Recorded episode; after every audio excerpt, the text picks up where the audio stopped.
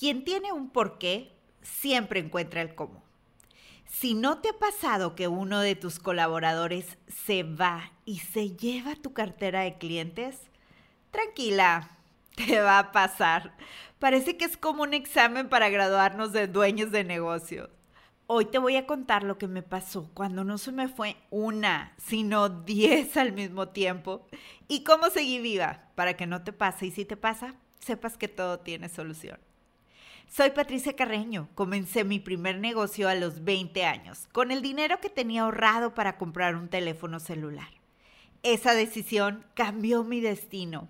Hoy, con más de 20 años de experiencia y de haber fundado la Academia de Micropigmentación más grande en Latinoamérica, ayudo a artistas de la industria de la belleza a convertirse en verdaderas dueñas de negocio, aumentar sus ventas y a crecer su negocio sin drama Visítanos en nuestra página web y aprovecha el material gratis que tenemos para ti www.ricaempoderadaylatina.com. Hello Beauty Bosses, esta historia es de algunos años atrás, cuando tenía los salones de belleza. Estaba súper orgullosa de mi equipo, en especial el del salón más grande. Contraté una chica, no sé si ya escuchaste el episodio de los cuatro tipos de clientes. Si no, pon pausa y ve a escucharlo y luego regresas. La chica tenía una personalidad tigre y era un terrorista. No estaba a gusto y tampoco era leal. Había cosas de ella que no me gustaban, pero atraía a muchos clientes y vendía súper bien. Sin embargo, cada día quería más y más. Un día cedí. Le aumenté la comisión al doble y ¿qué crees? Pues trabajó la mitad. y yo pagando el doble. Y así, y en sus ratos libres, era el sindicato de trabajadores del salón.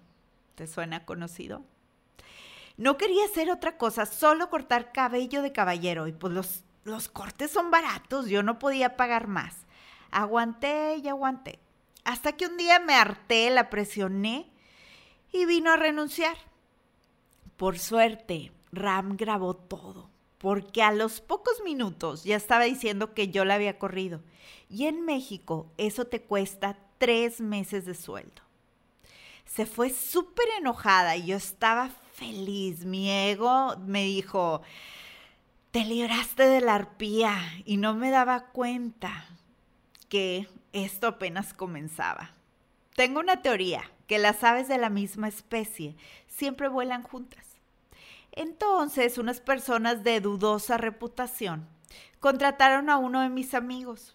El pobre les creyó y dejó que le pusieran el negocio su nombre, con un sueldazo. Cuando algo suena demasiado bello para ser cierto, es porque no lo es. Pero bueno. Entonces él vio que la chica estaba sin trabajo y le llamó. Comenzó a trabajar con él. La dueña de este negocio le ofreció dinero para sacar a mis empleadas de mi salón. Y así, en menos de una semana se fueron casi todas. Imagínate, perdí nueve empleadas. Les ofrecían sueldos altísimos, no les condicionaban una productividad. Les decían que si querían no tenían que hacer nada, estar todo el día en el celular. Y bueno, dejaron en mi salón un estilista que se llevaba a la nueva estilista que yo preparaba. Híjole, este fue un proceso que afectó mi negocio muchísimo, pero si lo veo desde ahora, forjó mi carácter. ¿Cómo lo resolví? Primero, sacar la emoción, enfriar la cabeza. Solamente así se puede pensar con claridad. Dos, identifiqué a las terroristas y a las mercenarias. Corté cabezas. Me dolía el alma perder tanto dinero con los finiquitos. Sin embargo, me empecé a cuestionar, ¿cuánto vale la tranquilidad? ¿Cuánto vale tener un equipo eficiente y eficaz? ¿Cuánto dinero estoy perdiendo teniendo esta gente que no me permite llegar a mis objetivos? La tercera acción fue crear un sentido de tribu, de pertenencia en mi equipo. Cada día conectaba con ellas para medir la temperatura. Si veía que una andaba rara, en lugar de decir, ay, qué flojera como buen tigre que soy, que nos cuesta entender las emociones de los demás, sacaba a mi lado del fin y escuchaba, conectaba y fortalecía el equipo. La cuarta cosa que hice fue encargarme de que cada persona que contratara produjera dinero desde el día uno. Basta de hacer larga esa curva de aprendizaje y que cada una de ellas me escuchara otra. Claro, tienen que dejarte, hijitas. Era nuestra cultura, compartir y ayudarnos entre sí. Es importante comunicar al colaborador cuál es su función. Y la única función es hacerte rica.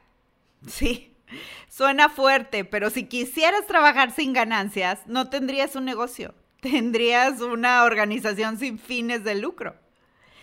Cuando todos saben la misión, la compartimos, apuntamos hacia la visión, que es hacia dónde queremos que vaya la empresa. Es hacer un todo. Número 5. Crear un código de honor o reglamento. Te recomiendo el libro Código de Honor de Blazinger. Crea junto con tu equipo las reglas, hazlas saber y cumplir con cada uno de ellos. Haz que el equipo tenga claros los valores. Te cuento una historia rapidita entre medio. A mí llegó una chica que casi llega en traje de baño a trabajar, literal, bikini.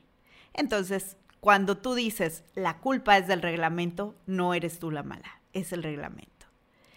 Si ellos saben lo que esperas de ellos mientras los contratas, tendrás una relación más honesta.